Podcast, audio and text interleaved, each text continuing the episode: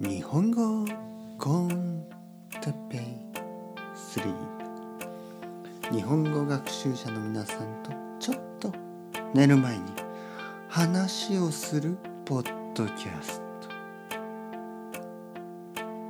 今日は仕事のストレスについて。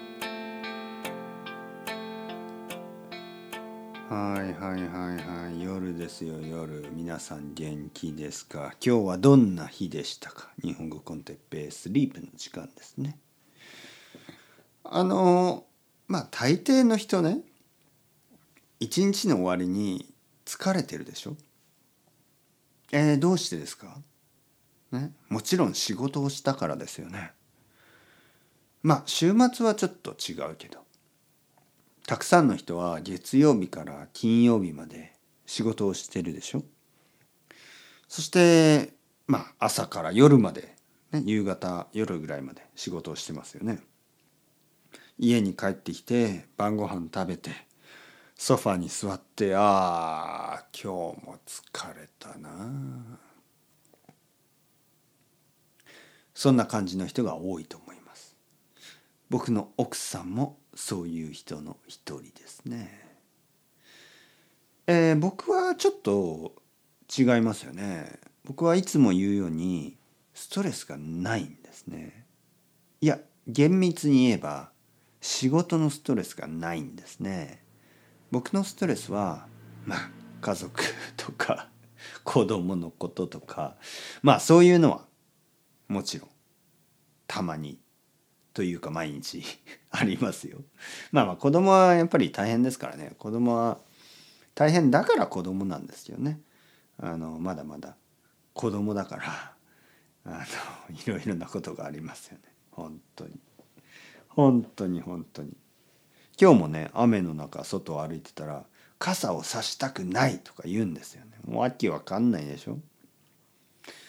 でそういうストレスはあるんですけどあの幸運なことに。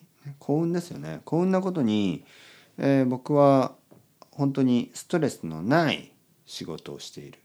むしろ仕事と思っていないような仕事をしている、ね、日本語を教えている。いや日本語を教えてるのかな？もうそれさえもわからないようなスタイルで日本語をあの教えている。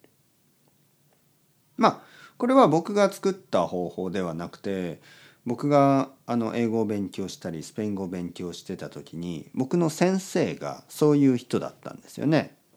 前も話したことがあると思いますね。僕はロンドンで出会った英語の先生はとにかく話をする人とにかく会話を大事にしてる人僕は毎日ポッドキャストを聞いて、えー、BBC やチャンネル4やチャンネル3やチャンネル なんかいろいろあるでしょ？いろいろなイギリスのテレビを見てでたくさんのインプットをしてたくさん本を読んで。学校で英語の学校ですね。英語の学校でやったことといえばその先生とディスカッション。いろいろな話。とにかくいろいろな話。先生にタブーはない、ね、全てのトピックについて僕と話してくれる。そういう先生だった。本当に理想的な先生でした。その先生の方法。が僕の今の方法と同じ、ね、今の教え方と同じ。スペイン語もそうでしたね。スペイン語の学校の先生じゃなくてそれはオンラインのね。あの僕のオンラインのスペイン語の先生。何人かいました。何人かいたけど僕が一番好きだった先生は会話の先生。とにかくいろいろなトピックをあの話した。それで僕のスペイン語はどんどんどんどん良くなっていった。だから僕もそのスタイルを使ってます。とにかく話す。とにかく会話をする。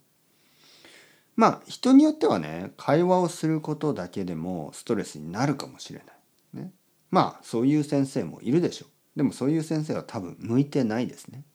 そのスタイルに合ってないかもしれない。僕は違う。僕はこのスタイルが大好き。僕はこのスタイルでストレスを感じたことがない、ね、だから僕は毎日ストレスがないんですね。ポッドキャストもそう。僕にとってポッドキャストを撮ることは全然ストレスじゃない。好きなこと。大好きなこと。楽しいこと。毎日続けられること。毎日毎日たくさんできること。たくさんやってもたくさんやってもストレスがないこと。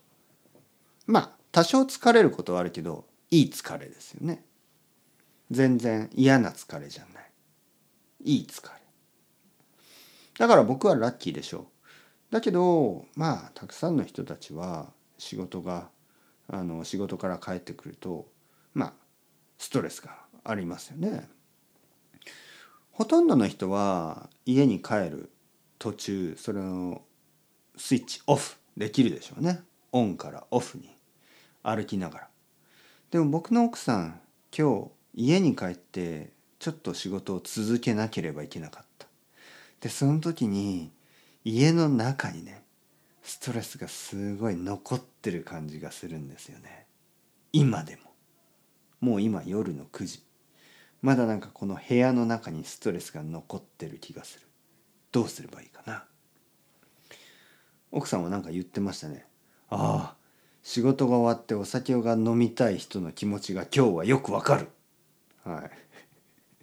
どうするのかな。この後奥さんビールかなんか飲むのかな。分かりません。ストレスのためにビールを飲む、ね、ストレスをこうなくすためにもしくは忘れるためにビールを飲むお酒を飲むのはあんまりいいお酒の飲み方じゃないですよね。でも実際たくさんの人は仕事の後にお酒を飲むでしょう。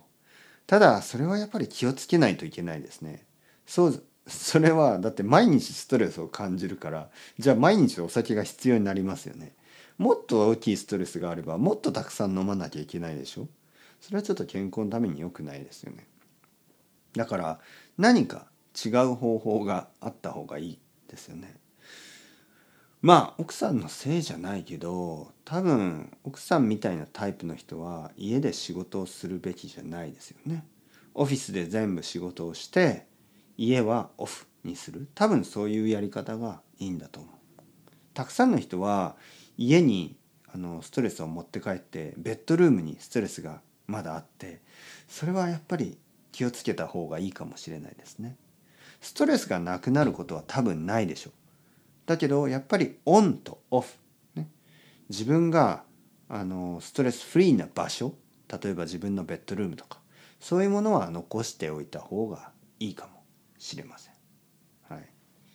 この後お酒飲むのかな？飲むとしたら僕も一緒に飲むんでしょうか？